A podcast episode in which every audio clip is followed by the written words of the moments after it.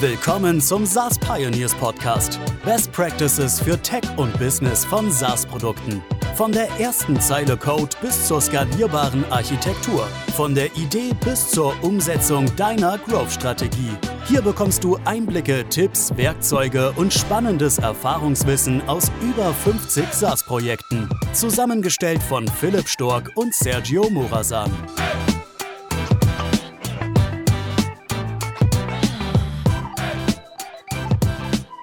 Hallo an alle SaaS-Pioneers und die, die es noch werden wollen. Wir haben heute einen tollen Gast aus der deutschen SaaS-Community dabei. Lars Markul ist seit über zehn Jahren in der Fintech-Szene unterwegs und verantwortet den Dachmarkt für Weaver, ein Banking-as-a-Service-Unternehmen. Heute besprechen wir seinen persönlichen Werdegang, geben einen Überblick über die Fintech-Branche, besprechen Insights von Weaver und die Herausforderungen als Business Developer und seine Tätigkeit als Angel Investor. Hi Sergio.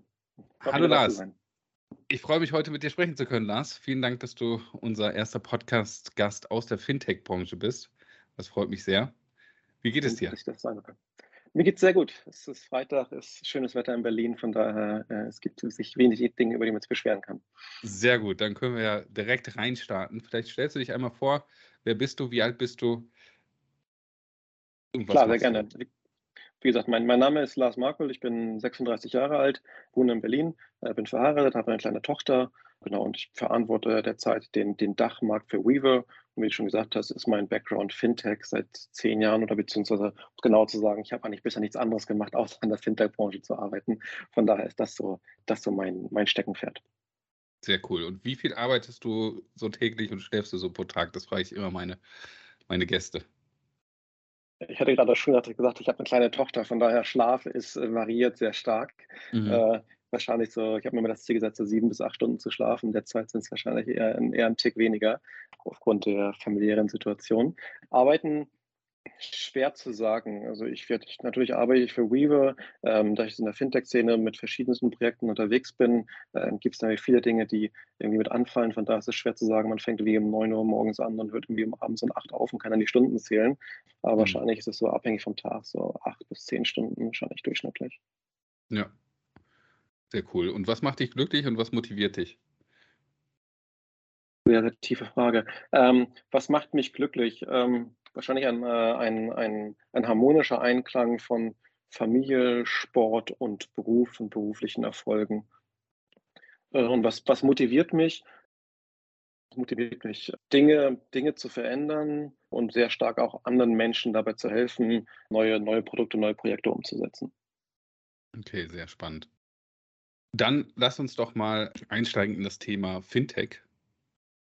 Und ja, vielleicht kannst du uns einfach mal einen Überblick über die Branche geben und so ein bisschen eine Einführung geben, was du so in den letzten zehn Jahren dort erlebt hast und was du sagst, okay, das sind im Moment die wichtigsten Themen der Branche.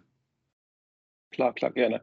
Ich bin, ich bin damals ja auch so ein bisschen, ist nicht unfreiwillig, aber etwas in die Szene hereingeschlittert. Ich habe ähm, ähm, selber mit einer Bankausbildung angefangen, habe immer mal gedacht, mit einem Finanzstudium in Frankfurt, für mich läuft es irgendwie, irgendwie mal auf die Bankenwelt hinaus. Ähm, und da ich durch ein, zwei glückliche Praktika dann Wind davon bekommen, dass damals 2012, 2013 vielleicht auch andere Dinge passieren. Und das äh, mit diesen Umwege bin ich dann am Ende in der Fintech-Branche gelandet. Für mich hat das dann damals so 2013, 2014 wirklich angefangen in der Branche. Damals würde ich sagen, es war damals ein bisschen die, die erste Welle von, von Fintech, wie wir sie heute kennen. Ähm, damals gab es sehr, verhältnismäßig sehr viele Startups, ähm, sehr viele von denen B2C orientiert. Ich glaube, mit verschiedensten Trends, aber das ist immer das gleiche Thema, dass durch Menschen neue, neue Firmen, neue Ventures starten mit Problemen, die sie selber gesehen haben. Dort waren, glaube ich, so Peer-to-Peer-Payments äh, zeitweise sehr populär, die man revolutionieren wollte. Geldanlage, Bankkonto kam danach, also alles so die, die Produkte, die in Sache du und ich auch als äh, Bankkonto nutzen oder teilweise, die man im Ausland gesehen hat und auch irgendwie gerne in, in Deutschland haben möchte das zu Beginn waren auch sehr viele dieser Fintech-Gründer so ein bisschen vom Mindset her, wir wollen, wir wollen die Banken disrupten und mhm. Banken brauchen wir eigentlich gar nicht, wir, wir können das alles viel, viel besser. In den, in den Monaten bzw. Jahren danach kam dann doch so ein bisschen die, die Erkenntnis, dass im Zweifel ein Zusammenspiel von, von Banken und wenn wir Banken sagen in der Branche, dann meinen wir immer sehr häufig die traditionellen Banken, ähm, aber natürlich generell Lizenzinhaber, regulierte Unternehmen ähm, sind sehr, sehr wichtig, um gewisse Dienstleistungen zu erbringen. Von daher in den Jahren danach ging es dann sehr viel stärker um Kooperation, Zusammenarbeit, ob es so ein Fintech-Startup und traditionelle Bank ist oder Technologiefirmen, Lizenzinhaber und agile Unternehmen, neue, neue Lösungen zu entwickeln.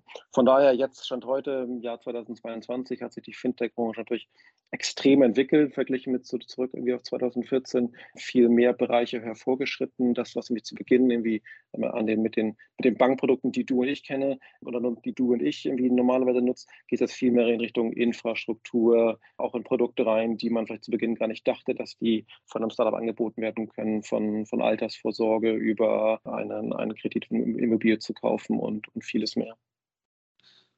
Okay, würdest du sagen, dass so ein bisschen der, der Hype aus der Fintech-Branche ähm, entwichen ist und ein bisschen mehr Bodenhaftung, ein bisschen mehr Realität in die Branche reingekommen mhm. ist? Weil du vorhin meintest, ja, okay, vorher wollte die Branche quasi alle Banken abschaffen und ähm, jetzt wird, wird denen doch ein bisschen bewusst, okay, die Banken erfüllen schon ihren Zweck und haben schon ihre Daseinsberechtigung? Ja, also ich würde ja nicht behaupten, dass die, dass die Euphorie gewichen ist. Ich glaube, so ein bisschen ist es, das Verständnis ist jetzt viel stärker vorhanden, wie die Industrie funktioniert und, und, und warum sie so funktioniert. Ne? Also im Zweifel mhm. kann man natürlich immer gerade als Industry Outsider, man irgendwie kein Verständnis von der Finanzbranche hat, sich denkt, okay, ich will gerne diese, diese drei Services meinen Kunden anbieten und am Zweifel mache ich das irgendwie alles selber und kann die ganze, die gesamte äh, Customer Journey ownen, ähm, bis man dann halt merkt, was für ein teilweise ein Investment und Anforderungen und, und zeitliche Dinge involviert werden müssen, vielleicht um gewisse Lizenzen und, äh, und Vorschriften zu erfüllen. Von daher, klar, ist es ein bisschen, ein bisschen Realität eingeflossen, aber klar gab es auch damals schon viele Gründer, die fahren gewesen sind und das sehr genau verstanden haben ähm, und, und die Wege richtig gegangen sind. Ich glaube, die, generell die Zusammenarbeit zwischen, zwischen Banken und Startups ist dann halt generell stärker geworden, weil sich beide Bereiche oder beide, beide Extreme so ein bisschen ange, äh, angenähert haben. Natürlich auch nicht, dass es irgendwie da jetzt äh, Dutzend oder unzählige erfolgreiche mhm. Kooperationen daraus entstanden sind, aber klar gibt es da auch schon einige, die, die ganz gut geklappt haben. Ja, vielen Dank für diese Einschätzung. Würdest du sagen, es geht so ein bisschen mehr auch in den B2B-Bereich jetzt rein in der Fintech-Branche oder würdest du sagen, es ist immer noch ein großer Fokus auf dem B2C-Bereich?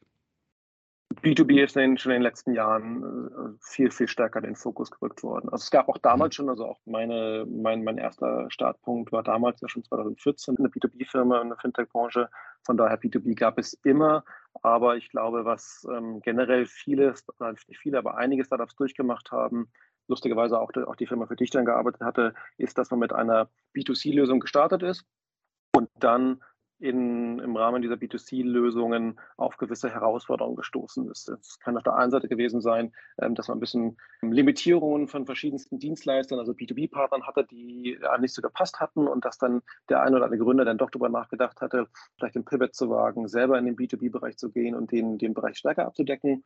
Oder aber auch sehr häufig, dass Startups im B2C-Umfeld gemerkt haben, wie unglaublich teuer und kompliziert es sein kann, Kunden zu akquirieren, gerade im B2C-Umfeld. Und dass sie dann ihre, ihre Lösung im Zweifel, die B2C-Lösung, die entwickelt wurde, ähm, in ein, in ein B2B überführen und dann vielleicht mit, mit Banken oder anderen Firmen zusammenarbeiten, die schon den, die Kundenkontakte haben und das darüber versuchen zu, zu monetarisieren. Von daher mittlerweile ist, ist B2B in vielerlei Hinsicht ein, ein sehr heißes Thema, aber das ist nicht erst seit heute, das ist schon seit, seit einigen Jahren der Fall. Mhm. Was würdest du sagen, sind die größten Herausforderungen und die größten Probleme von Fintech-Startups? Eine, eine sehr, sehr große allgemeine Frage.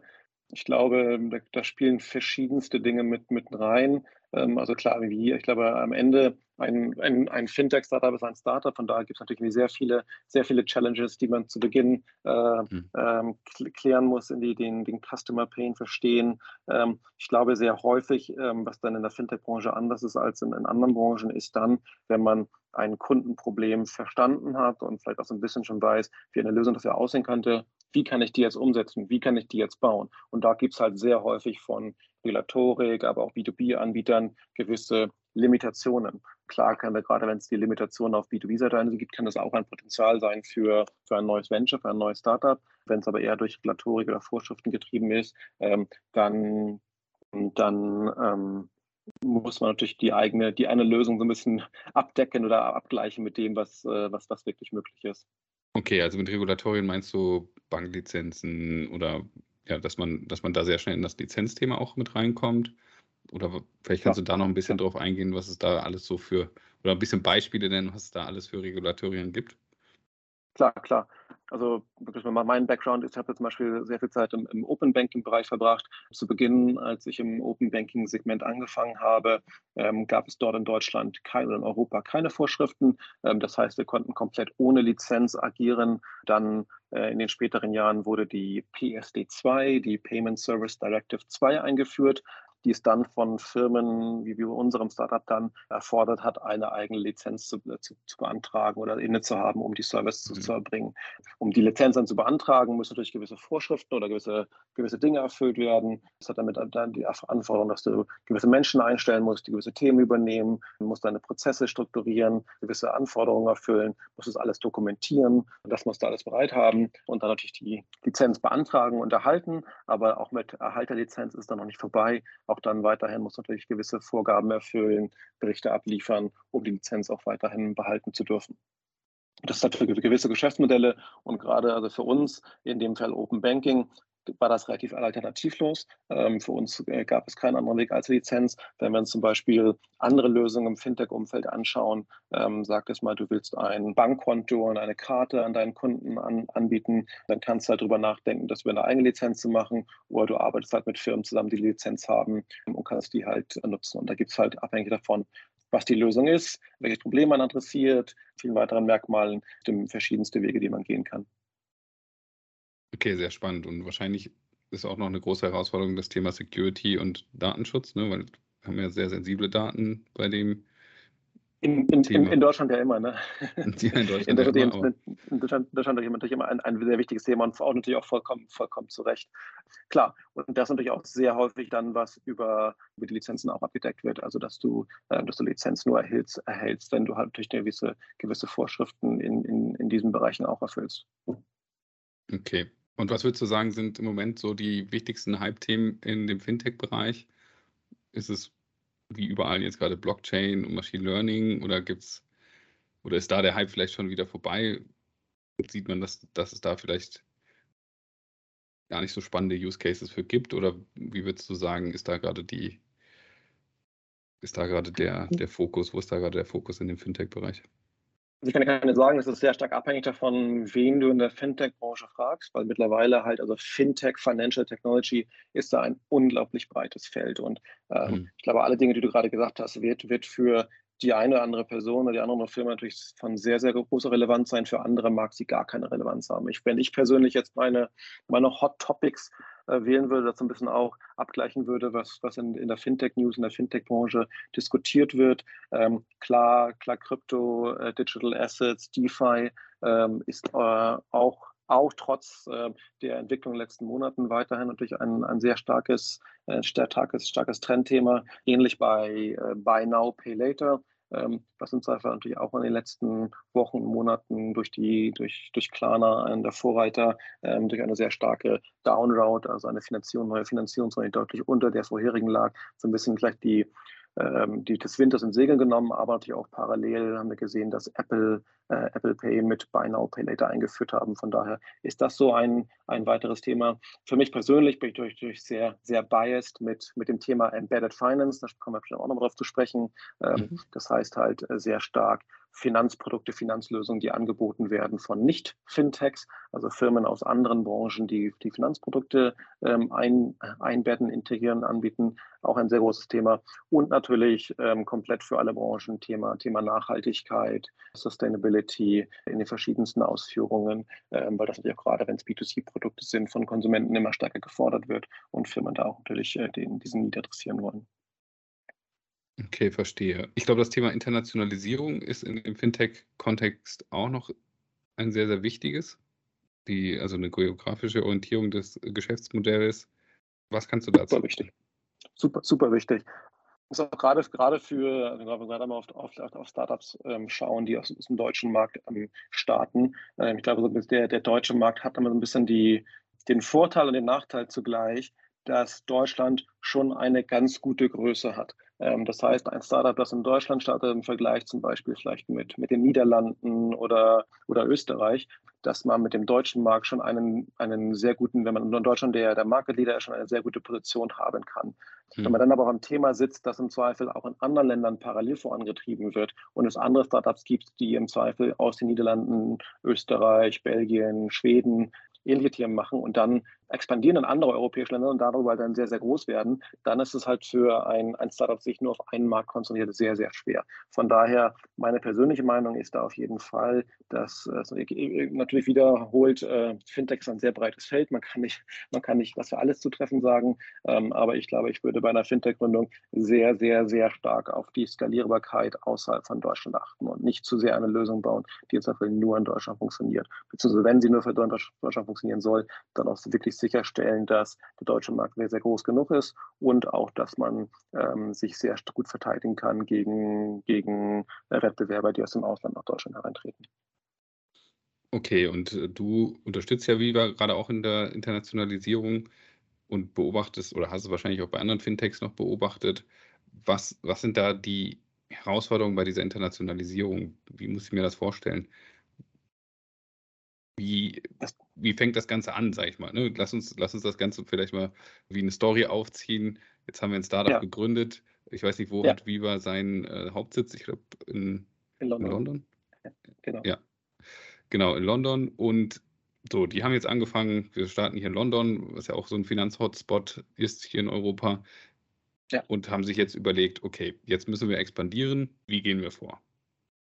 Ja, also natürlich sehr stark abhängig davon, also wir haben es an, an, dem Beispiel von, von Weaver gemacht. Unsere Situation ist, dass aufgrund von der Partnerschaften und die Lizenzen von unseren Partnern, mit denen wir zusammenarbeiten, dass unsere Services sofort in, in ganz, in, also in UK und in der gesamten Europäischen Union sofort verfügbar sind. Wir müssen keine weiteren zusätzlichen Aktivitäten jetzt tun, um zum Beispiel unsere Lösung im spanischen Markt anzubieten. Das wäre zum Beispiel für ein Open Banking Startup, was ich vorbeschrieben hatte, äh, ein sehr großer Aufwand, bevor man im spanischen Markt aktiv sein muss, dass man halt erst die spanische Infrastruktur, äh, Bankeninfrastruktur integrieren muss, äh, bevor man dort, ähm, dort die Services wirklich anbieten kann. Für uns war das halt schon mal gegeben, von daher schon mal eine, eine Box gecheckt. Ähm, ich glaube, dann der, der nächste Schritt ist natürlich dann, ähm, oder beziehungsweise wenn wir halt die Gesamteuropa adressieren können als Weaver, wir überlegen natürlich schon sehr genau, was sind denn so wirklich die wirklich interessanten Märkte für uns und die wirklich äh, fokussierten Märkte.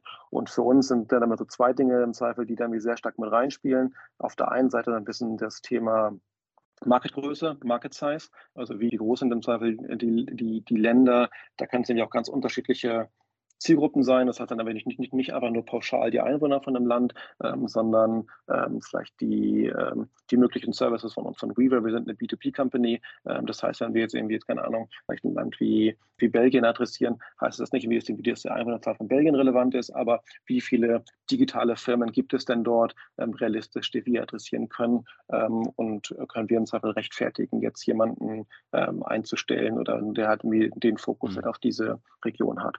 Und der, der andere Punkt ist natürlich dann auch ein bisschen Wettbewerbslage beziehungsweise wie die, wie die Situation in dem jeweiligen Land gerade ist von, äh, von vielleicht nicht direkten Wettbewerbern, aber auch generell anderen Lösungen, ähm, die Kunden nutzen könnten, um das, um das eigene Problem zu adressieren.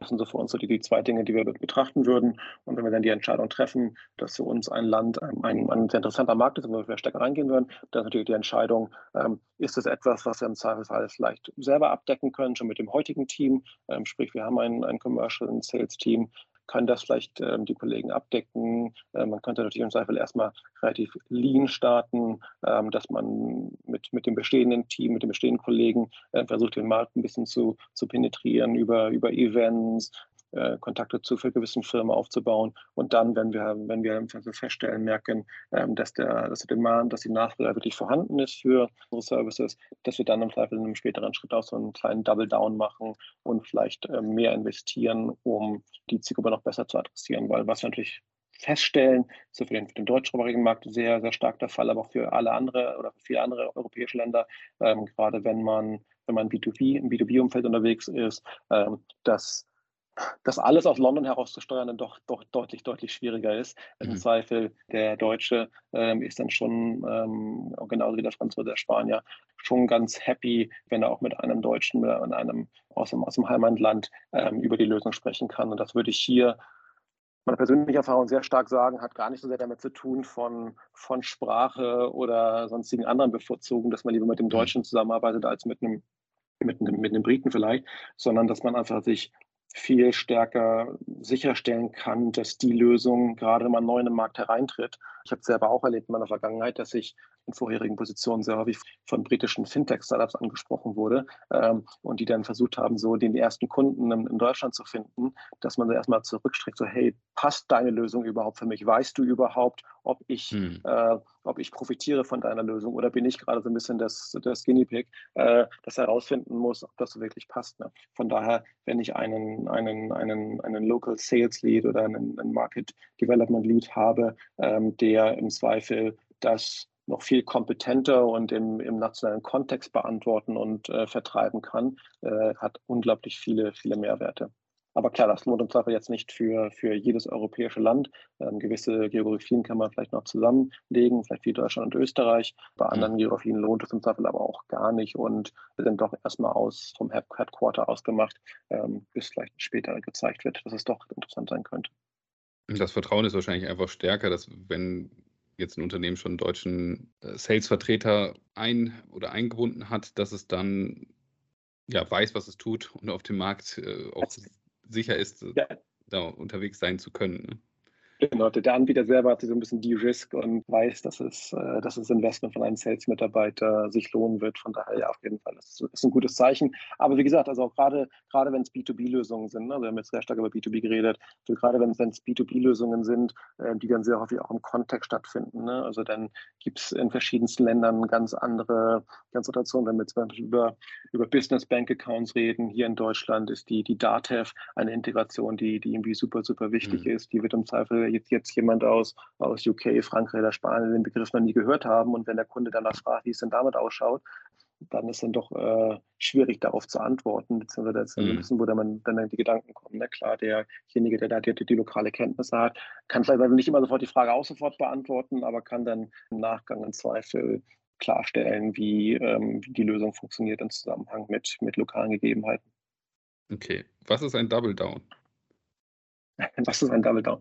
Ähm, ich weiß gar nicht, ob es ein, äh, ein sehr gängiger Begriff ist, aber eine, eine, Formulierung von mir gewesen, wenn man, wenn sich gezeigt hat, ähm, jetzt in diesem Beispiel in einem Land, ähm, dass dass das Interesse, dass die Nachfrage so stark vorhanden ist, ähm, dass man die Investments erhöht. Und zu Beginn kann man mhm. das dann relativ, relativ einfach machen wie gesagt, im Zweifel im unseren Beispiel, aber auch für viele andere aus dem CAT Headquarter heraus. Äh, man kann im Zweifel verschiedenste Datenbanken, äh, Newsletter-Quellen nutzen, um Firmen anzusprechen, ähm, verstehen, ob äh, mit denen Gespräche führen, vielleicht gar nicht im ersten Schritt auch gar nicht typischen Sales-Gespräche, sondern so ein bisschen die die, die, die Gespräche, um deren, um deren Probleme und Herausforderungen zu verstehen, um zu gucken, ob die eigene Lösung dafür passt. Und dann, wenn das, wenn das, wenn das Feedback, wenn man verstanden hat, dass, ähm, dass die Nachfrage in diesem Markt sehr groß ist, dass man dann den, den Double Down macht, dass man dann so ein bisschen so dann seinen Einsatz erhöht und uns einfach jetzt nicht nur Ressourcen aus dem Headquarter dafür äh, teilweise abgestellt ist, sondern eine, eine Person oder auch nicht nur eine Person,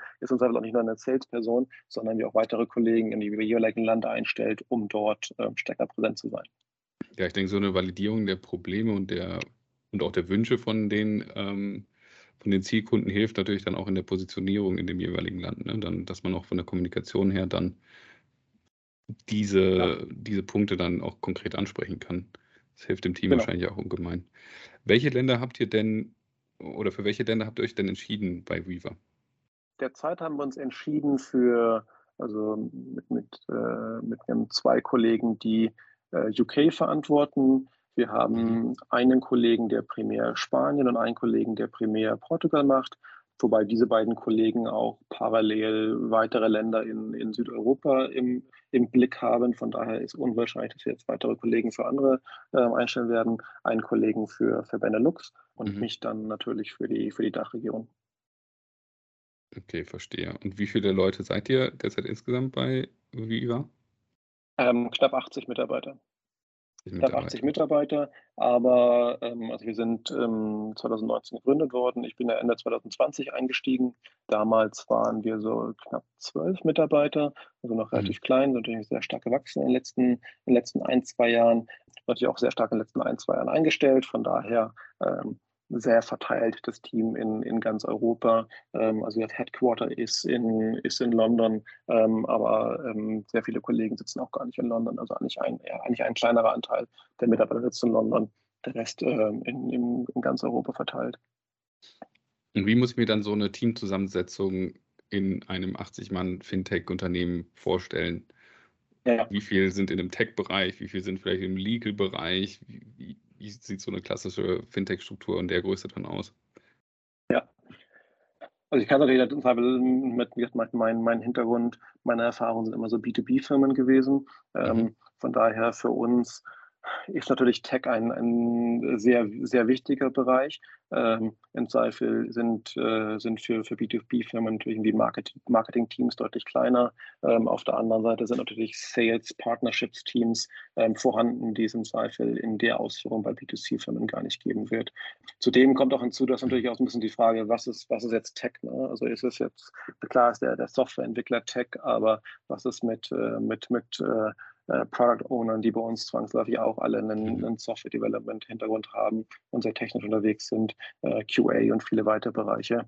Ähm, aber ich glaube, ich erinnere mich ganz gut zurück, dass ich glaube, so die, die, die Messgröße sehr häufig gewesen ist. Das Ziel ist nicht, nicht, nicht nur bei, nicht, nicht, nicht bei Weaver direkt, aber ähm, ich dürfte, wir dürften auch gar nicht so weit weg von liegen, äh, aber das Ziel, dass so an die 50 Prozent eigentlich schon immer Tech der Company sein soll, ähm, dass das mhm. müssen das, das, das Ziel ist. Ich glaube, gerade mal, wenn man Tech Company ist, ist natürlich irgendwie sehr, sehr, sehr wichtig. Aber klar, am Ende äh, sind wir, sind wir Fintech, sind wir in einem, in einem regulierten Markt unterwegs, von daher ist natürlich auch von, von Legal, aber auch Compliance äh, ein Department, was, äh, was dementsprechend mitwachsen muss. Von daher haben wir auch dort gerade im Compliance-Thema in den, im letzten Jahr ähm, einige Mitarbeiter eingestellt. Okay, und ihr seid ja relativ schnell gewachsen innerhalb der letzten zwei Jahre von 12 ja. auf 80. Das ist ja schon ein großer Sprung. Was sind in so einem Wachstum, in so einer Wachstumsphase die größten Herausforderungen, gut für dich jetzt natürlich als Mitarbeiter gesehen, aber vielleicht auch ein bisschen aus, mhm. der, aus der Gründerperspektive gesehen. Was würdest du oder was merkst du da, an welchen Stellen ruckelt es da? Was sind da die Probleme? Ja, natürlich viele, viele Punkte, die man da ansprechen kann. Also ich glaube, aus meiner persönlichen Entwicklung, ähm, ich habe mal Gespräche mit, mit, anderen, mit anderen Gründern aus, aus Startups gesprochen, die hatten auch mal so erzählt, so immer, immer wenn sich eine Company verdoppelt, so von, von zwei auf vier, auf acht, mhm. auf 16, gerade wenn der Schritt von, von 16 auf 32 erfolgt, das ist sehr häufig ein, ein Punkt, wo sich sehr, sehr, sehr viel ändert in der, in der Firma. Das ist nämlich dann gerade dann häufig der Punkt, klar, wir sind jetzt irgendwie eine, eine Remote-Firma und haben irgendwie nie alle zusammen im gleichen Büro gesessen, aber in einer alten Welt, wo alle zusammen im Büro gesessen haben, war bis, bis 16 halt immer noch mal sehr häufig die Möglichkeit, alles mitzubekommen über, über Flurfunk oder mhm. alles, aber das, was mir nötig war, über, über Flurfunk und Meetings und viele weitere Themen. Dann, wenn der Sprung hin zu 32 äh, äh, passiert ist, das ist dann sehr häufig, wo das halt nicht mehr wirklich klappt. Und das ist dann halt da der Punkt auch, wo wo im Zweifel Prozesse oder Prozess das richtige Wort ist, aber gewisse, gewisse Strukturen geschaffen werden müssen, um sicherzustellen, dass nicht irgendwie alle mitgenommen werden. Also ich glaube, das ist natürlich generell immer die größte Herausforderung, gerade wenn man schnell wächst. Ich glaube, man kann, man kann schnell Mitarbeiter einstellen, aber im Zweifel ähm, genauso wichtig ist, wie ähm, irgendwie stolz sein auf wie, viele Mitarbeiter man ist. Dem mindestens genauso wichtig ist, sicherzustellen, dass jeder Mitarbeiter schnellstmöglich ähm, ja, ähm, auf, äh, auf, auf volle, volle Geschwindigkeit kommt, also wie auf Up-to-Speed kommt. Äh, und das ist natürlich etwas, was man auf jeden Fall, auf jeden Fall sicherstellen muss. Okay, also würdest du sagen, Onboarding ist ganz, ganz wichtig, dass die Leute da in, in klare Strukturen kommen, klare on, Prozesse on, vorfinden? Onboarding, aber auch, dass natürlich dann irgendwie neue, neue Entscheidungen, Veränderungen transparent geteilt werden und jeder irgendwie auch die Möglichkeit hat, Fragen zu stellen, zu verstehen, warum gewisse Entscheidungen getroffen werden, sodass jeder sich eben auch abgeholt fühlt. Ne? Also du kannst dir vorstellen, ich bin jetzt bei einer Firma eingestiegen, mhm. die, die 12, 13 Mitarbeiter hatte, jetzt sind wir 80. Da hat sich natürlich schon sehr, sehr viel verändert, richtig? Und deshalb willst du natürlich mhm. auch schon Mitarbeiter dann irgendwie auch die, die Möglichkeit haben, mitzuwachsen und äh, mit, mit, mit einer neuen Art Firma teilzuhaben. Von mhm. daher musst du das schon sicherstellen, dass, äh, dass die Mitarbeiter, die ja wie vorher an die Mission und die Vision geglaubt haben, ähm, auch in der neuen Firma, in der, in der veränderten Firma weiterhin dabei sind. Wie genau macht ihr das bei Weaver, dass diese Veränderungen wirklich transparent sind?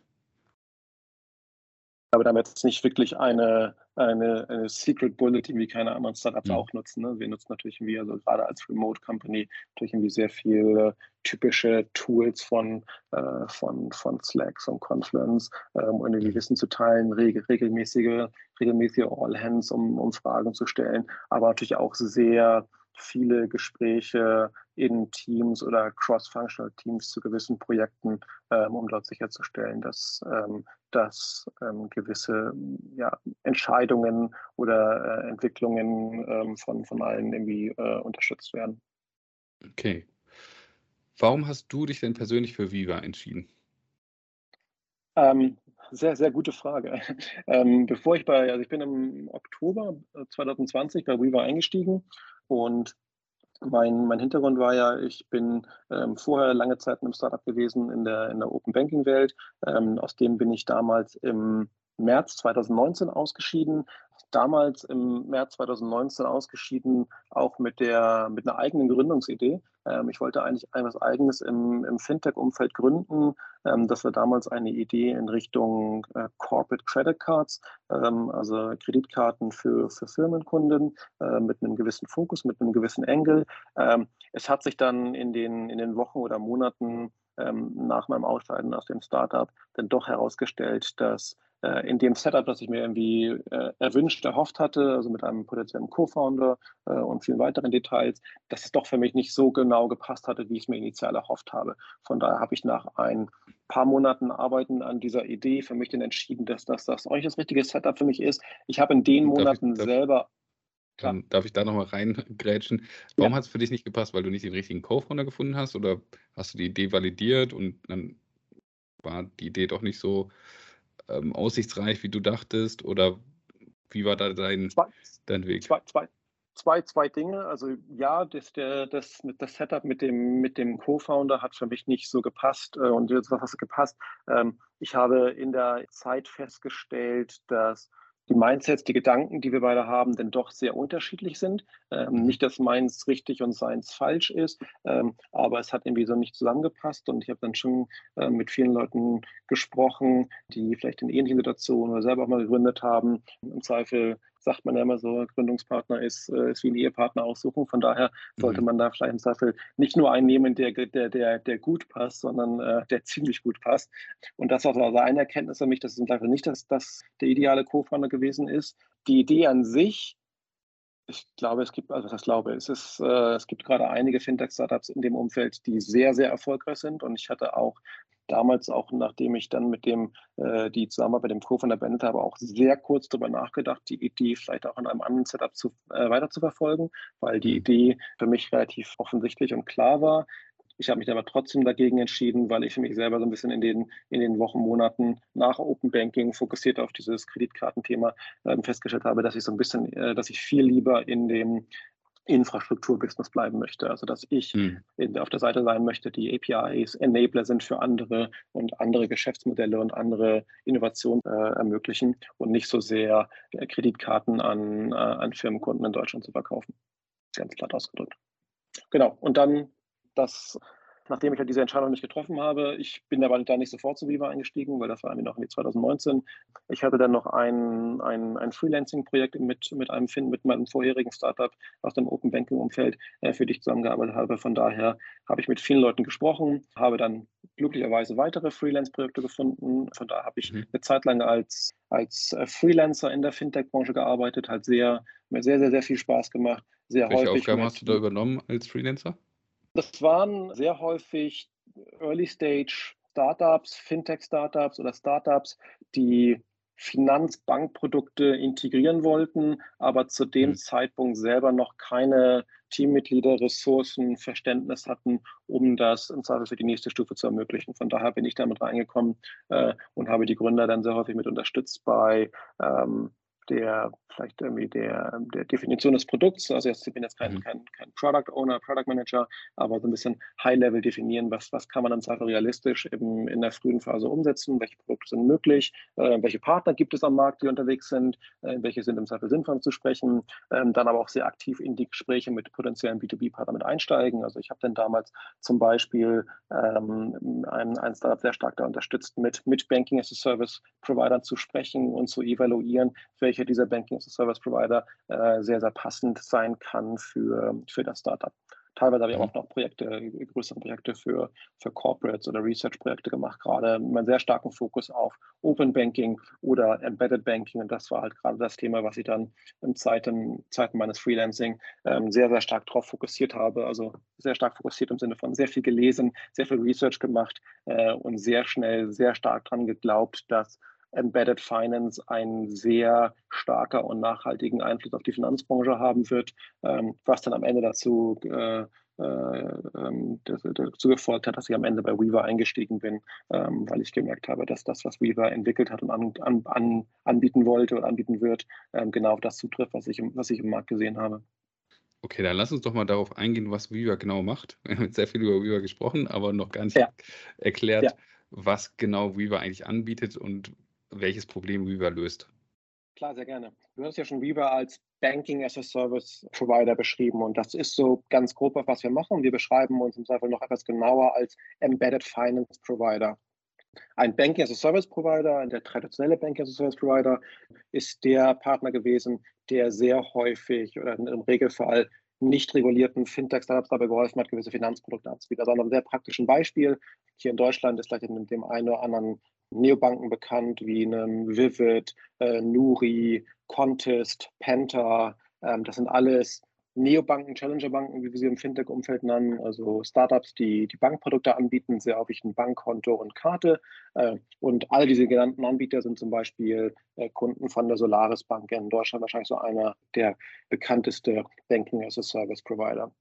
Wir als Embedded Finance Provider, unsere Kunden können auch mit uns Konto und Karte herausgeben. Also eigentlich ähm, ein sehr ähnliches Produkt, äh, wie, wie es auch über die Solaris Bank verfügbar wäre. Unsere Zielgruppe ist aber eine ganz andere. Wie gesagt, Embedded Finance, unsere Zielgruppe sind nicht Fintechs. Also die nächste Challenger oder Neobank ist uns aber nicht unser Ideal Customer Profile. Unser äh, idealer Kunde ist viel eher jemand aus der Logistikbranche, Mobility-Branche, aus dem SaaS-Umfeld, Business SaaS sehr viel, generell Vertical SaaS, alles das, was sehr, sehr viele Industrien, die, die einen Vorteil davon hätten, Finanzprodukte anzubieten, aber selber gar nicht den großen, den großen Stack oder die großen ähm, Ressourcen aufbauen wollen, sich in selber Richtung eines Fintechs zu bewegen.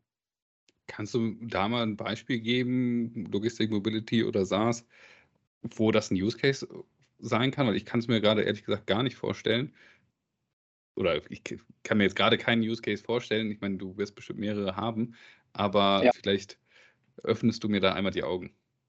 Ja, klar. Also gerade, also wir können mal gerne so ein bisschen den SaaS-Fokus, gerade wenn mhm. es in Richtung B2B SaaS gibt, gibt es natürlich sehr, sehr viel. Ich glaube, ein sehr großes Feld ist generell Marketplaces, Marktplätze, äh, wo es darum geht, wo die eine Seite äh, Service-Dienstleister sind, also Uber und Lyft ist natürlich das Paradebeispiel, aber natürlich gibt es dann wie viele, viele weitere Marktplätze, wo gewisse Personen oder Firmen Leistung, Service erbringen und die andere Seite ähm, beziehen. Ähm, hier ist das Paradebeispiel für Embedded Finance, dass der, dass der Marktplatz den Service-Providern eigene Bankprodukte anbieten könnte, weil sehr häufig natürlich nutzen die Teilnehmer von diesem Marktplatz. Also ich habe zum Beispiel ein sehr konkretes Gespräch. Ähm, ich hatte vor, vor schon vor einem Jahr ungefähr mit einem, mit einem Anbieter gesprochen, der einen Marktplatz für Gebäudereiniger anbietet, ähm, wo Firmen, die, die Gebäudereinigungsfirmen haben, sich über den Marktplatz an, ähm, an, an, Kunden werben können. Also die Kunden gehen auf, die, auf den Marktplatz und suchen nach, nach Angeboten für Gebäudereiniger. Und dieser Betreiber vom Marktplatz hat mir halt, ähm, und die sind selber auf, auf uns zugekommen, äh, auf mich zugekommen, um das Thema Bankkonto und Karte für deren Zielgruppe zu besprechen, was mich in erster Hinsicht sehr, sehr überrascht hat, weil ich nicht davon ausgegangen bin, dass das gerade die Branche ist, die im Zweifel jetzt schon äh, ready dafür mhm. ist. Aber er hat sehr klar gesagt, wir verstehen unsere Zielgruppe sehr, sehr gut. Ähm, wir wissen ganz genau, es ist einfach nicht die, nicht die beste Zielgruppe für Banken, aber wir verstehen die, die Zielgruppe von den Gebäudereinigungen sehr, sehr gut. Und wir sind im Zweifel die die Firma oder der Anbieter, die die besten Bankprodukte an diese Zielgruppe anbinden können. Sehr, sehr maßgeschneidert und natürlich auch mit sehr, sehr vielen Benefits. Also gerade im, im Marktplatzumfeld ähm, kann man dann über weitere Benefits oder Vorteile nachdenken, die vielleicht eine traditionelle Bank nicht anbieten könnte, weil es eine, eine äh, weil es nicht integriert ist, sondern eine separate Lösung ist, ähm, worum es darum geht, viel schnellere Auszahlung zu ermöglichen. Also der Marktplatz oder Marktplatz könnte dann eine, eine Transaktion sofort oder eine, eine Auszahlung sofort in Realtime auf dem Konto oder auf der Karte zugänglich machen und der, äh, der Dienstleister könnte mit dieser Karte sofort ähm, Einkauf betätigen. Das ist so ein, ein Paradebeispiel. Da gibt es halt gerade mit mit Uber und Lyft, die, die ähnliche, ähm, ähnliche Projekte oder Produkte in den USA gestartet haben, um genau das abzudecken. Gibt es auch andere Beispiele in Europa, ähm, die das machen. Ähm, Shopify zum Beispiel auch wieder USA, aber Shopify hat das, das gleiche auch im, im letzten Jahr gestartet, wo, worum es darum geht, Shopinhaber mit einem Bankkonto und, und der Karte auszustatten. Andere Beispiele, ähm, wir sehen es gerade sehr stark im Bereich Mitarbeitervorteile. Das heißt, äh, die steuerlichen, steuerlichen Vorteile für Mitarbeiter, ähm, die Firmen an ihre, ihre Mitarbeiter geben können. Ich glaube, in Deutschland sind es bis zu 40 Euro im Jahr, ähm, die Mitarbeiter erhalten können, äh, allerdings nicht im Bargeld oder in, im digitalen Geld, sondern nur als, äh, als, als Sachbezug. Ähm, und sehr mhm. häufig oder im Regelfall wird, um diesen Sachbesuch sicherzustellen, halt eine, Debitkarte verwendet. Das heißt, es gibt dort vier Art Anbieter. Wir haben in, in England zum Beispiel mit, äh, mit Thanks Ben einen Kunden, der uns dafür nutzt. In, in Österreich geht, geht später in diesem Jahr Corp Live mit uns live, ähm, die eine ähnliche Lösung an, anbieten werden, ähm, wo es darum geht, dass äh, der Arbeitgeber Geld auf ein, auf ein Wallet, auf ein Konto auflädt und dann den Mitarbeitern verschiedenste oder jedem Mitarbeiter eine Karte gibt und dann über unsere Plattform bzw. über die, über die unserer Kunden dann genau steuern kann, wie viel jeder Mitarbeiter pro Monat für gewisse Bereiche ausgeben kann. Und darüber können halt unsere Kunden, also die Anbieter der Mitarbeitervorteilsplattformen, können die halt sicherstellen, dass alles im steuerlichen bzw. gesetzlichen Rahmen äh, erfolgt. Okay, also sind, sind so ein bisschen die zwei Themen, dass du einmal so das Thema Vertikalisierung hast von deinem äh, Gesamt-Use-Case, sage ich mal so ein bisschen, dass du wie bei den Gebäudereinigern quasi noch eine Stufe vorher oder ja, fast, ja, vorher weiß ich jetzt nicht, aber ja, oder ich sag mal, doch eine Stufe vorher ansetzt in dem ganzen, in dem Gesamtthema und quasi auch Konten mit anbietest und die ganze ja, Finanzabwicklung dann mit in dein Tool integrierst. Ja? Genau.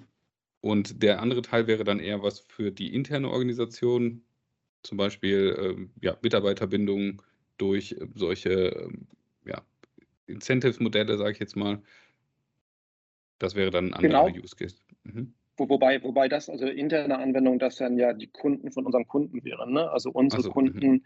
unsere Kunden sind ja wirklich dann Startups oder Firmen, die gegründet wurden, weil die gesagt haben, wir möchten es anderen Firmen einfacher machen, steuerliche mhm. Vorteile auszu, auszuleben äh, oder auszu, auszunutzen, weil diese, diese steuerlichen Vorteile gab es schon relativ lange. Ähm, gibt es auch einige gesetzliche Veränderungen, mhm. ähm, aber sehr viele Firmen haben es auch bisher nicht genutzt, weil natürlich auch nicht gerade einfach sicherzustellen ist, dass der Mitarbeiter jetzt äh, genau irgendwie nur 40 Euro im Monat als Sachbezug bekommt.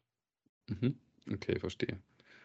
Und dazu, also ein anderes Beispiel, also ist auch wieder so ein bisschen im, also auch ein bisschen im, im stärkeren Bereich in dem, in dem Vertical SaaS, aber Klar gibt es also, der, der Marktplatz war jetzt so ein Beispiel, aber natürlich gibt es irgendwie auch im, äh, im verschiedenste Industrien, sehr spezialisierte Software, auch die bestimmten Needs vor. Ich habe ja schon beschrieben, vor, ich habe in meinem vorherigen Startup haben wir Open Banking gemacht, ähm, sprich wir haben auf uns mit bestehenden Banken verbunden, haben dort Kontodaten ausgelesen, haben die unseren Kunden zur Verfügung gestellt. Und im Open Banking war damals immer einer oder einer der, der ersten und größten Anwendungsfälle waren ähm, Invoicing-Softwares, kennt ihr sich auch die Zuhörer, so ein, so ein Fastbill, mhm. Billomat, äh, LexOffice und wie sie alle heißen, womit ich als Anwender relativ einfach Rechnung schreiben kann. Äh, damals äh, mit, mit Open Banking war dann einer der größten Benefits, die wir schaffen konnten, dass diese Firmen dann sich ans, dass, dass die Bank, dass die Kunden von diesen, von diesen Tools sich ähm, mit ihrem Bankkonto verbinden konnten oder das Bankkonto an dieses Tool anbinden konnten.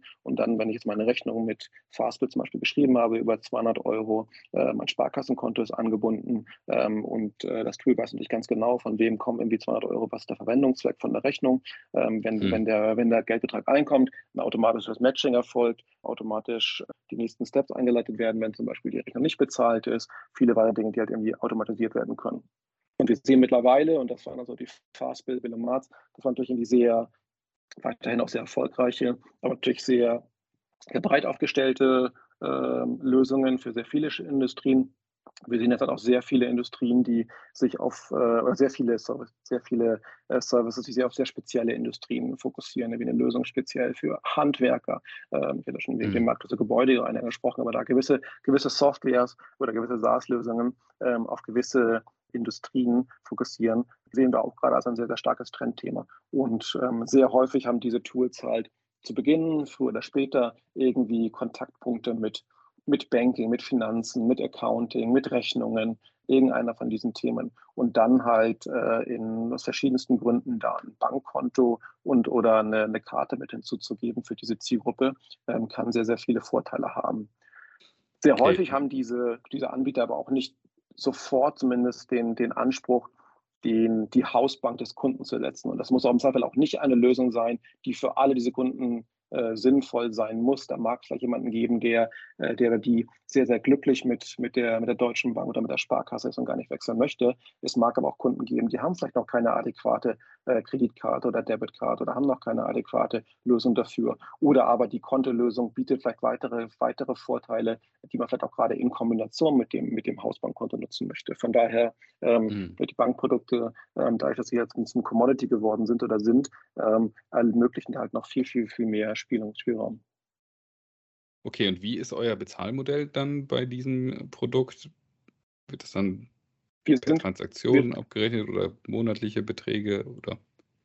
Ja, wir sind, also wir sind komplett ein B2B-Anbieter. Das heißt, ähm, wir treten, ähm, wenn es nicht regulatorisch notwendig ist, nicht mit dem Endkunden in, in Kontakt. Und das muss man vielleicht mal wieder in dem Beispiel bleiben, der mhm. Marktplatz ähm, für Gebäudereiniger. Ähm, der, der Marktplatz bietet jetzt äh, Konto und Karte ähm, für die eigenen Kunden an. Das heißt, die Kunden von diesem oder die, die Dienstleister von diesem Marktplatz, ähm, die werden ähm, im Zweifel in den Terms and Conditions und in weiteren Details vielleicht irgendwie Weaver erkennen, aber ansonsten bekommen die nichts von uns mit. Von daher, das ist keine, ähm, keine, keine Gebühr, die wir diesen Kunden in Rechnung stellen. Von daher, da, da kommen, treten wir gar nicht mehr ein. Ähm, wir stellen eine monatliche, monatliche Rechnung an unsere Kunden, also in dem Fall den Marktplatz, äh, abhängig von, von, von der Nutzung. Ähm, da sind wir auch super transparent, also das ist auch auf unserer Website auch das, das transparentes Pricing zu sehen. Das ist dann tendenziell im Fintech, B2B-Umfeld nicht sehr typisch, aber glaube ich mhm. etwas, was zukünftig äh, deutlich normaler sein wird. Ähm, und ähm, genau, für uns sind es halt dann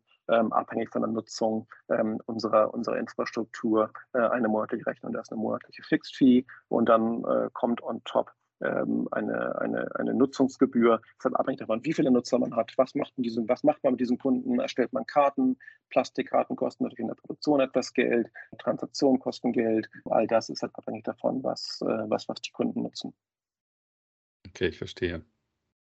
Sehr spannend auf jeden Fall. Und was sind jetzt, also du bist ja der Head of Business Development oder der Verantwortliche in, in dem Dachbereich, hier den Markteintritt auf der Sales-Seite zu organisieren. Was sind da so deine größten Herausforderungen? Größte Herausforderung ist natürlich, dass man, dass, dass ich, dass man, äh, ich, ich alleine bin äh, mhm. und natürlich der, der deutsche Sprach natürlich sehr, sehr groß ist. Ne? Von daher für uns ja natürlich, also ich bin damit mein Vorteil natürlich auch schon, dass ich jetzt schon seit Oktober 2020 Teil von Weaver bin. Äh, diese, diese Rolle äh, mhm. habe ich aber erst jetzt seit knapp zwei, zweieinhalb Monaten. Ähm, mhm. Und da habe ich natürlich aber schon vorher schon ähm, sehr viel mit der Firma gelernt und den, den Markt verstanden, habe natürlich auch vorher schon Weaver in, in Deutschland vertreten, da ich in Deutschland schon wohne äh, oder mhm. hier, hier, hierher komme äh, und hier ein Netzwerk habe. Äh, von daher hat das schon im Beginn immer, immer geholfen. Für uns natürlich jetzt oder für mich natürlich jetzt eine natürlich starke Aufgabe, das so ein bisschen auf das, äh, auf das nächste Level zu heben. Jetzt wie gesagt mit dem, mit dem Fokus auf die Rolle ähm, gerade deutlich mehr zu schaffen als das, was wir vorher so nebenbei aus dem Headquarter halt irgendwie gemacht haben. Also ein bisschen, ich hatte auch so ein bisschen den Double Down, den ich vorbeschrieben hatte, äh, dass wir das jetzt äh, hier natürlich auch machen. Von daher ist es für uns natürlich gerade wichtig. Also es, meine, meine Aktivitäten sind ein bisschen unterteilt. Natürlich ist da ein, ein erheblicher Anteil an, an, an Sales-Aktivitäten. Äh, das heißt entweder interessante Inbounds oder aber auch Startups, die ich entweder treffe auf Events oder ähm, die man vielleicht irgendwie in Finanzierungsrunden online liest äh, oder Kontakte hat, dass da irgendwie Gespräche sich ergeben, ähm, sind für uns auch nicht, auch nicht, nur, nicht nur Startups, sondern teilweise auch größere Firmen, die so ein bisschen verstehen, dass irgendwie Embedded Finance gerade ein großes Thema ist und dort äh, äh, mhm. diskutieren wollen, Anführungszeichen, was uns eine Möglichkeit ist, ein bisschen zu educaten und ähm, die, die, äh, die, die Anbieter darauf vorzubereiten, was passiert und natürlich für uns und natürlich auch in Position zu bringen, dann in die Zukunft unsere Produkte anzubieten. Ähm, genau, von daher die anderen Aktivitäten, wie ich gerade schon ein bisschen beschrieben, sollen natürlich irgendwie auf Events äh, vertreten sein, äh, Podcasts zu machen natürlich, äh, um so ein bisschen unsere, ähm, unsere unsere Story, unsere Vision, ähm, wie wir den Markt sehen, ein bisschen ähm, stärker, stärker, stärker im deutschsprachigen Markt äh, zu präsentieren. Kannst du so ein bisschen sagen, welche Outbound- und Inbound-Aktivitäten sowohl im Sales als auch im Marketing gut funktioniert haben oder nicht funktioniert haben? Was würdest du so sagen? Ähm, oder kannst du da was zu sagen? Ja, also wir, ähm, also gerade natürlich, was, was wir auch ein Thema annehmen, ähm, Embedded Finance. Es gibt, ich habe so ein, so ein paar Gebiete, Bereiche beschrieben, ähm, wo das relativ naheliegend ist, also der Thema der Mitarbeitervorteile. Ähm, da ist äh, mhm. das, die, die Vorteile einer, einer, Karte für, für Mitarbeiter sehr, sehr naheliegend. Also wenn eine, wenn eine, eine Plattform, Mitarbeiter, Mitarbeitervorteilsplattform noch keine Karte hat, ähm, braucht man da jetzt, äh, jetzt nicht so viel vorbereiten, Anführungszeichen, da kann man relativ schnell eigentlich den, den, den Gründer davon überzeugen, weil der sich im Zweifel auch verschiedenste Lösungen angeschaut haben und die, die Vorteile relativ schnell versteht. Von daher ist das relativ einfach. Ich glaube, was uns natürlich aber gerade so ein bisschen auch sehr stark beschäftigt ist, ähm, wo, wo wird Embedded Finance dann richtig einschlagen in den nächsten paar Jahren? Welche sind die Bereiche, mhm. wo es äh, wirklich, wirklich interessant wird? Von daher, ähm, was wir halt irgendwie sehr stark versuchen oder gemacht haben, ist halt verschiedenste Industrien, verschiedenste Verticals zu analysieren, zu verstehen, ist das jetzt genau der richtige Moment für, äh, für, ähm, für, für Embedded Finance und dort auch spezialisiert, ähm, also eine Frage zu kommen, Outbound, Inbound, ähm, wir haben einen sehr starken Fokus auf, auf Content Creation in, in dem Bereich, mhm. ähm, weil wir natürlich auch irgendwie klar wissen, dass es im Zweifel ähm, die richtigen Firmen in verschiedensten Industrien ähm, teilweise Zeit kosten wird oder Zeit äh, kosten wird äh, zu finden, ähm, sodass wir ähm, mit, mit Content irgendwie präsent sein wollen, natürlich auch durch Events und, und Podcast ähm, so ein bisschen wahrgenommen werden zu können. Ähm, das hofft dann, schafft dann hoffentlich die, die, die interessanten Inbound-Deals. Ähm, Outbounds mhm. ähm, nutzen wir, glaube ich, äh, sehr typische äh, Plattformen, Datenbanken, um so ein bisschen zu schauen, äh, welche, welche digitalen Flächen Startups-Firmen gerade gut wachsen, äh, noch eine Finanzierungsrunde bekommen haben, ähm, andere vielleicht Milestones erreicht haben, ähm, um mhm. darüber dann ähm, äh, den direkten ähm, Outreach zu machen. Aber klar, es sind auch sehr viel über, über Netzwerk getrieben. Ne? Also da ist sich jetzt schon da zwar in der Fintech-Branche, aber äh, in, in, der Startup-Welt seit, seit knapp zehn Jahren unterwegs bin, äh, natürlich auch sehr viele Kontakte, die man aufgebaut haben, für die, für die das interessant sein kann. Okay, und den direkten Outreach macht ihr dann telefonisch oder per LinkedIn oder beides, per E-Mail? Was, was sind da so eure Vorgehensweisen? Telefonisch habe ich ehrlich gesagt noch nicht versucht. Ähm, äh, vielleicht, vielleicht gedacht mir das Richtige. Ähm, nee, hauptsächlich, ähm, hauptsächlich ist eine Kombination von, von LinkedIn oder E-Mail. Mhm. Okay. Ich, ich glaube, also ich plane natürlich auch so ein bisschen, ähm, haben wir so eine, so eine interne äh, Target-Liste, beziehungsweise eine gewisse Liste von Firmen, die wir halt für sehr interessant halten im, im jeweiligen Land, ähm, dem wir mal gerne sprechen möchten, reden möchten. Äh, Im Zweifel kann man auch nicht davon mhm. ausgehen, dass irgendwie äh, ein paar E-Mails, ein paar LinkedIn-Anfragen dazu Erfolg führen. Von daher äh, muss man diese Liste sehr stark im Blick haben und gucken, wo sich halt neue, neue Kontaktpunkte ergeben. Das kann halt ein Event sein, das kann vielleicht irgendwie mhm. andere Aktivitäten sein, wo es Überschneidungspunkte gibt. Also er geht richtig account-based quasi vor. Genau. Ja. Okay, sehr spannend. Vielen Dank für den Einblick auch in, in, in deine Rolle da. Ähm, du bist ja auch tätig in deiner Historie als ähm, Angel Investor. Mhm. Vielleicht können wir da mal ein bisschen in das Thema reingehen. Wie bist du dazu gekommen, auch zu, selber zu investieren? Äh, genau, das ist, ähm, ich habe ja schon beschrieben, dass man nachdem ähm, meine eigene Gründung, zu denen nicht ganz äh, erfolgreich geklappt hatte, ähm, ins Freelancing übergegangen bin und hatte dann mhm. in der Tat, ich hatte beschrieben, dass ich auch mit einigen Startups zusammengearbeitet habe. Ähm, Early-Stage-Startups sind dann auch nicht diejenigen, die sich irgendwie äh, teure, teure Tagessätze leisten können. Von da habe ich dort und darüber angefangen, das war so der, der erste Schritt mit Work for Equity, äh, mhm. halt ähm, irgendwie eine, eine Cash-Komponente hatte, aber auch ähm, Equity bekommen habe.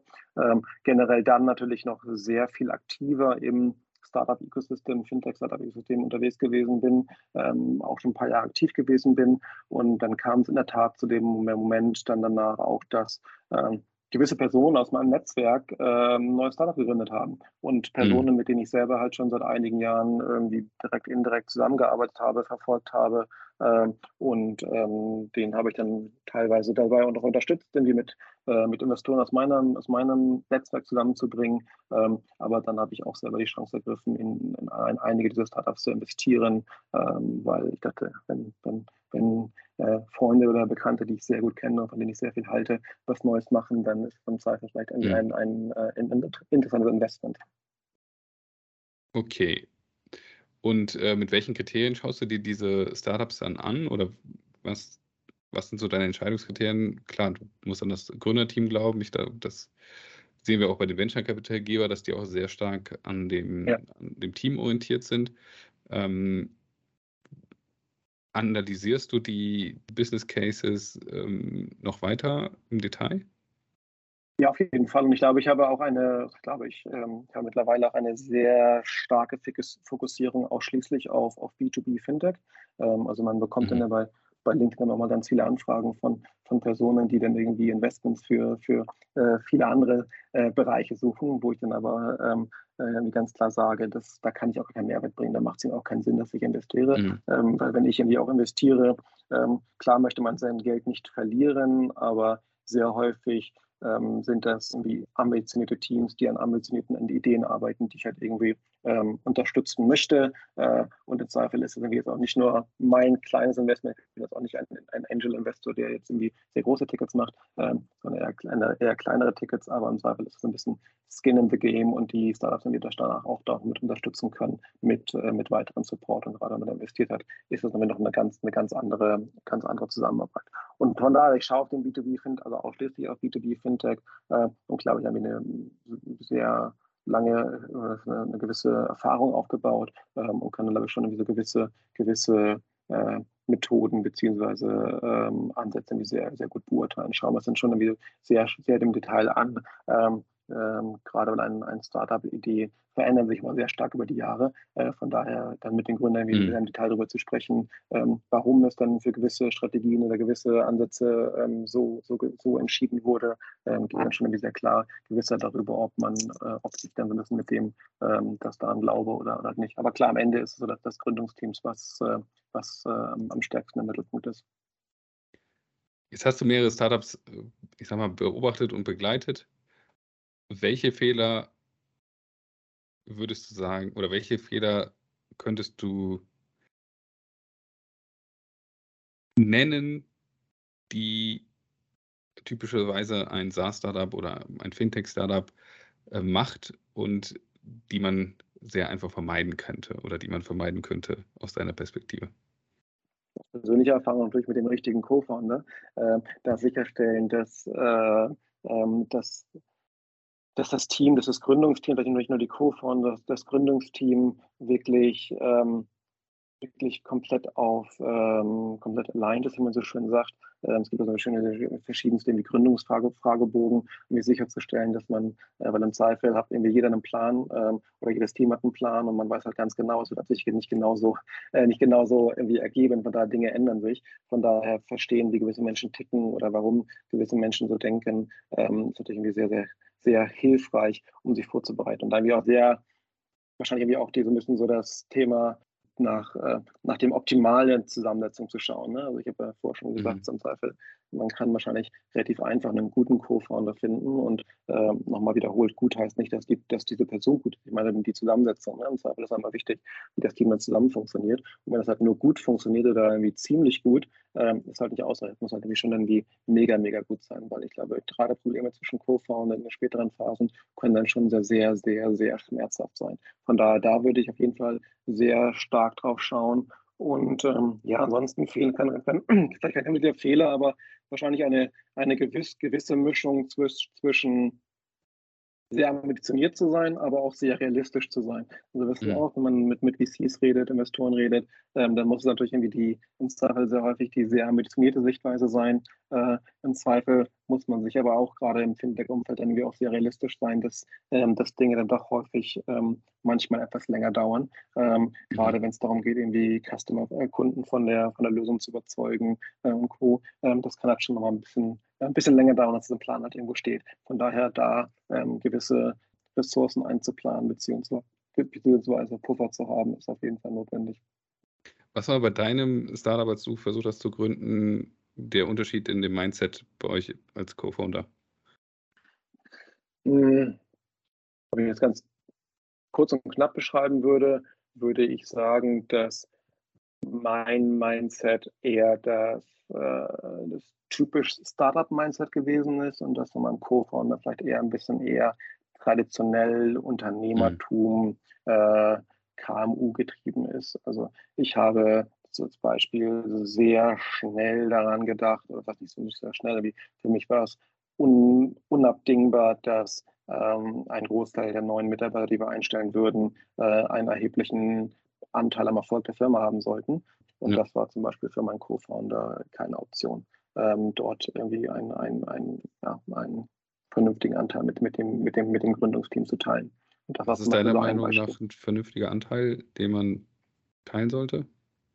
Äh, kann ich jetzt spontan ehrlich gesagt nicht, nicht genau sagen. Ich glaube, es hängt auch sehr hm. stark davon abhängig, in welcher Phase das ist und wie ist. Ähm, aber ich glaube, ähm, gibt es ja auch verschiedenste, verschiedenste ähm, sind aber immer, im Zusammenhang mit, mit irgendwie Gehalt zu sehen und vielen, vielen weiteren Themen. Aber ich glaube, gerade wenn, wenn Personen früh einsteigen, ist das schon, dass die Personen sich über, überdurchschnittlich stark mit der Firma identifizieren, überdurchschnittlich vielleicht irgendwie auch äh, mhm. äh, arbeiten, Energie reinstecken, dass sie dann davon auch schon, schon profitier, profitieren sollen. Ob das, wie, das, wie viel Prozent das nun genau sein sollen, äh, ist dann, glaube ich, eher, ähm, ähm, ist dann eher sehr fallabhängig. Ähm, aber es sollte schon etwas sein, wo, also sollte schon erstmal generell e, etwas vorhanden sein.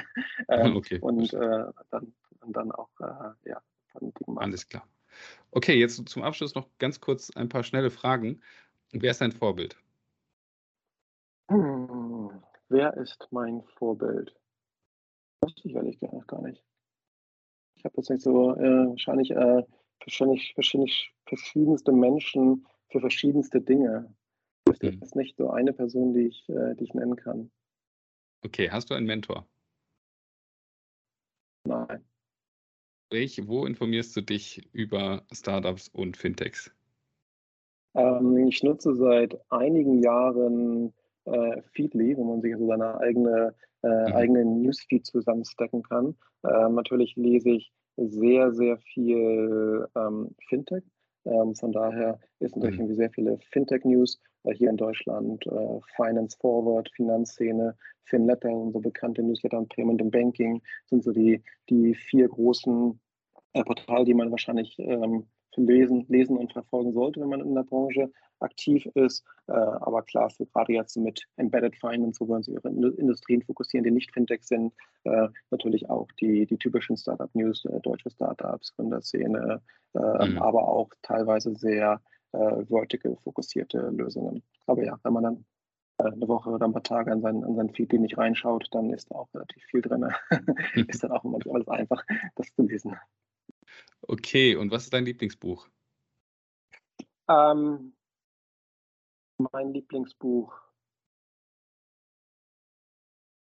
Ich überlege jetzt gerade, ich werde jetzt nicht die, die, die typischen Startup-Antworten geben. Mein Lieblingsbuch, mein Lieblingsbuch.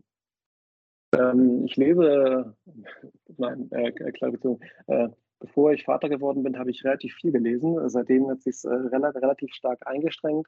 Ähm, ich kann mich, ähm, also Homo sapiens ist auf jeden Fall so ein Buch. Ähm, das ist, so glaube ich, so die typische Antwort wenn VCs, wenn sie nach einem Lieblingsbuch gefragt werden. Von daher möchte ich es eigentlich gar nicht, nicht sagen, weil ich nicht in eine gewisse Schublade gesteckt werden möchte. Ähm, ich äh, versuche mal so ein bisschen so den, den, den, den Spagat zwischen inhaltlich relevant, aber dann auch so ein bisschen Story zu schaffen. Ein Buch, nämlich auch zurückerinnere, was ich ziemlich gut fand, war, war Education, äh, die äh, Autobiografie von einer Frau, die irgendwo in den äh, Midwest in den USA aufgewachsen ist, ohne, ohne, äh, ohne Schule oder irgendwas und dann am Ende, glaube ich, über, über Harvard und ein paar andere Elite-Schulen äh, ihren eigenen Weg gefunden hat mit einer äh, sehr chaotischen Familie, das sie sehr gut beschreibt. Von daher, das ist gerade ein Buch, das ich jetzt spontan erinnern kann. Okay, sehr gut. Dann, welche Events würdest du für die Fintech-Szene empfehlen? Ähm, die Frage davon für die Person, die für das relevant ist, ähm, was, was das Ziel ist. Es gibt mittlerweile relativ viele Events. So Europa gesehen, das größte Event ist gerade stattgefunden in Amsterdam, das heißt Money 2020. Ähm, das ist mhm. nämlich drei, vier Tage, mega groß, mega teuer. Ähm, wenn, man, wenn man Hardcore in Fintech ist, dann führt da kein Weg dran vorbei. Ansonsten, wenn man irgendwie nur gewisse Berührungspunkte mit Fintech hat ähm, oder im Zweifel ähm, ähm, muss man da auch nicht unbedingt, äh, unbedingt vor Ort sein. In Deutschland ähm, gab es dieses Jahr das erste Mal von, von Finance Forward eine Konferenz, Teil der Online Marketing Rockstars in Hamburg, die sehr, sehr gut gewesen ist, äh, die ich wahrscheinlich auch in den nächsten Jahren weiterempfehlen kann. Ähm, aber auch die Kollegen von Payment and Banking machen verschiedenste Veranstaltungen in verschiedenen Formaten, Banking Exchange, Payment Exchange, Transaction heißt natürlich noch eine Veranstaltung, äh, die sich alle so ein bisschen rund um das Thema Fintech in den verschiedensten Ausführungen ähm, beschäftigt. Okay, vielen Dank für den spannenden Einblick. Wer gerne mehr von Lars lesen möchte, kann gerne auf seinen Blog gehen, larsmarkul.com, wenn das korrekt war. Ja, genau. und ähm, genau, auf LinkedIn findet man dich ja auch. Wenn man dich da genau. ansprechen will, geht das natürlich genau. auch. Vielen, vielen Dank, dass Gerne du heute schreiben. dabei warst. Vielen, vielen lieben Dank, dass ich äh, hier so ein bisschen zu, zu Fintech reden durfte. Ich hoffe, ich hoffe, die Hörerschaft hat es ein bisschen interessiert und wie gesagt, wenn, wenn der eine oder andere dazu reden möchte, jetzt gar nicht nur speziell irgendwie zu Weaver und unserem Angebot, sondern generell Fintech, wenn die eine Lösung, ein Problem hat, ähm, gerne, gerne mir schreiben. LinkedIn, Twitter, äh, vom Blog ist, glaube ich, auch meine E-Mail-Adresse zu sehen. Von daher schreibt mir gerne, wenn ihr möchtet. Genau. Abonniert natürlich auch unseren Podcast. Ähm, gibt uns fünf Sterne überall, wo das geht. Da freuen wir uns natürlich sehr drüber. Wer mehr Infos zu dem Podcast auch haben möchte, kann auch gerne auf unsere Webseite gehen, saas-pioneers.de. Wenn ihr Unterstützung braucht für euer Startup in der Softwareentwicklung oder auch im Growth Hacking, insbesondere für Early Stage Startups, geht gerne auf unsere Webseite von www.01da.de. Wir freuen uns auf den Austausch mit euch. Ihr könnt mich natürlich auch auf LinkedIn finden und auf allen gängigen Social Media Kanälen. Ich freue mich, mit euch zu sprechen. Vielen Dank, Lars. Habt noch einen schönen Tag. Schönes Wochenende dir und wir hören Danke uns bestimmt bald wieder. Ciao. Ciao.